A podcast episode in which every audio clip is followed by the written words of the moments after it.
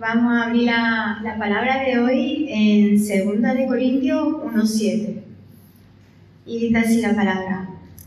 Dice, amados hermanos, pensamos que tienen que estar al tanto de las dificultades que hemos estado atravesando en la provincia de Asia.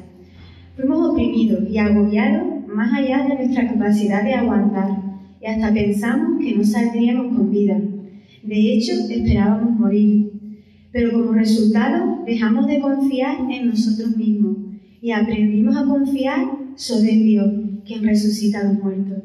Y efectivamente, Él nos rescató del peligro mortal y volverá a hacerlo de nuevo. Hemos depositado nuestra confianza en Dios y Él seguirá rescatándonos.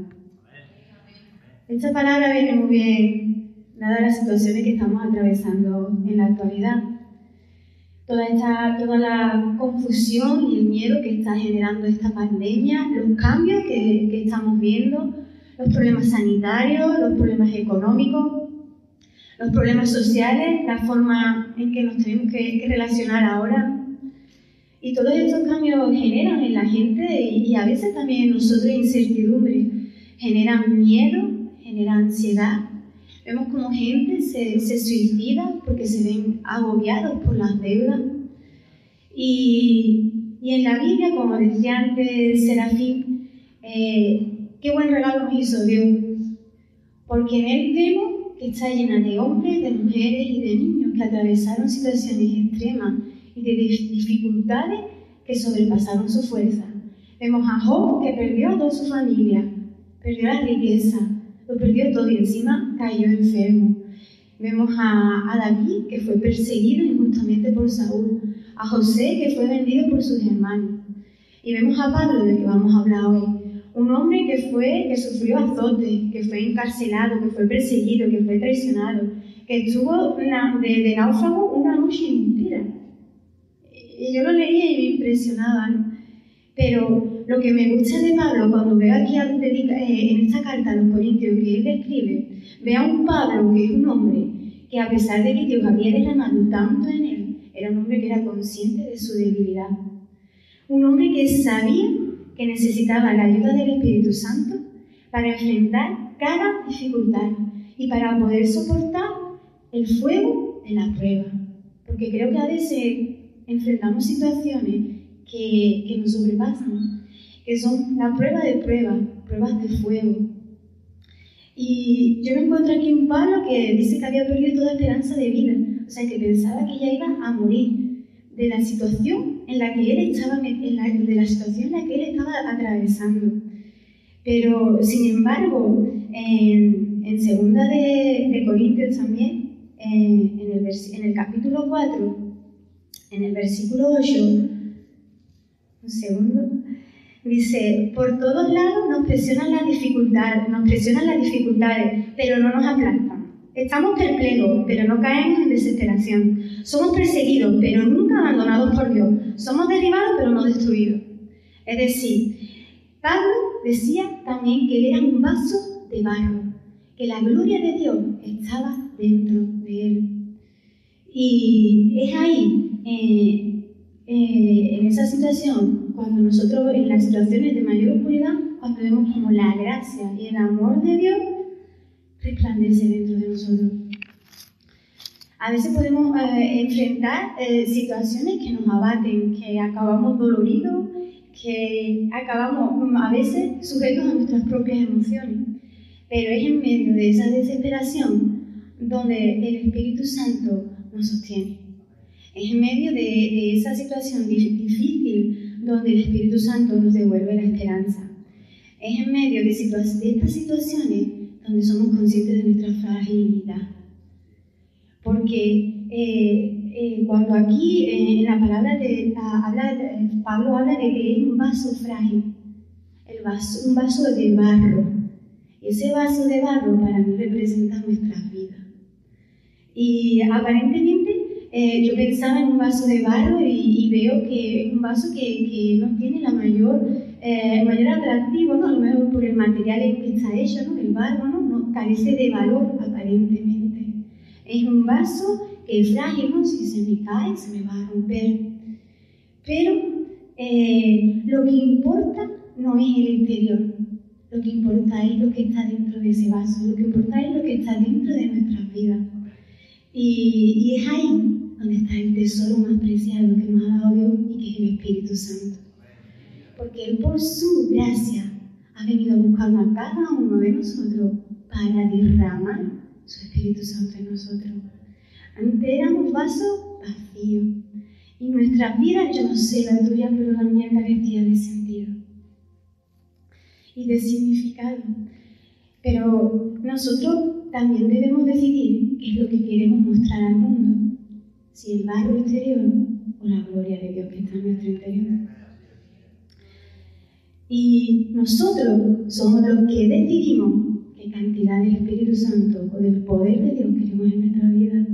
Nosotros somos los que decidimos si queremos ser un vaso medio lleno, medio vacío, o queremos ser un vaso que rebosa del Espíritu Santo. Pablo le permitió a Dios actuar en su vida. Pablo eh, sabía y era consciente de su debilidad y sabía que si quería alcanzar los propósitos de Dios necesitaba estar lleno del Espíritu Santo.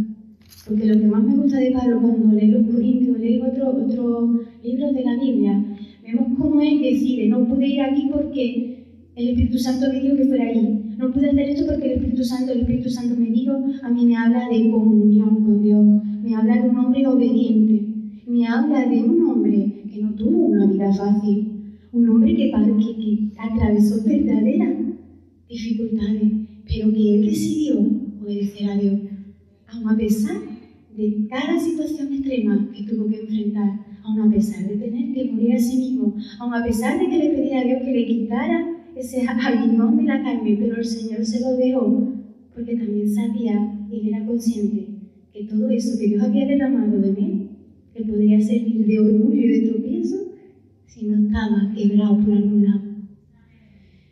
Eh, y lo que más me sorprende es que en medio de estas dificultades, cuando Él dice, estamos atribulados, es decir, podemos estar tristes, podemos estar apenados, pero no estamos angustiados, es decir, no estamos intranquilos porque sabemos en quién hemos creído. Dice, estamos en apuro, estamos en dificultades, pero no desesperados, porque tenemos la esperanza de que es Dios quien cuida de nosotros. Estamos perseguidos, Dice, pero no estamos desamparados. Es decir, tenemos la protección de Dios en nuestra vida, porque sus ojos no se quitan de nosotros. Estamos de, dice, derribados, es decir, hay situaciones que nos aplastan. Yo no sé a ti, pero a mí a veces hay situaciones que me dan contra la pared. pero gloria a Dios que esa situación, como dice, no me ha destruido porque la mano de Dios ha estado sujetándome en cada momento. No me ha aniquilado, no he desaparecido, porque el Espíritu Santo ha estado dentro de mi vaso de barro, dentro de mi fragilidad.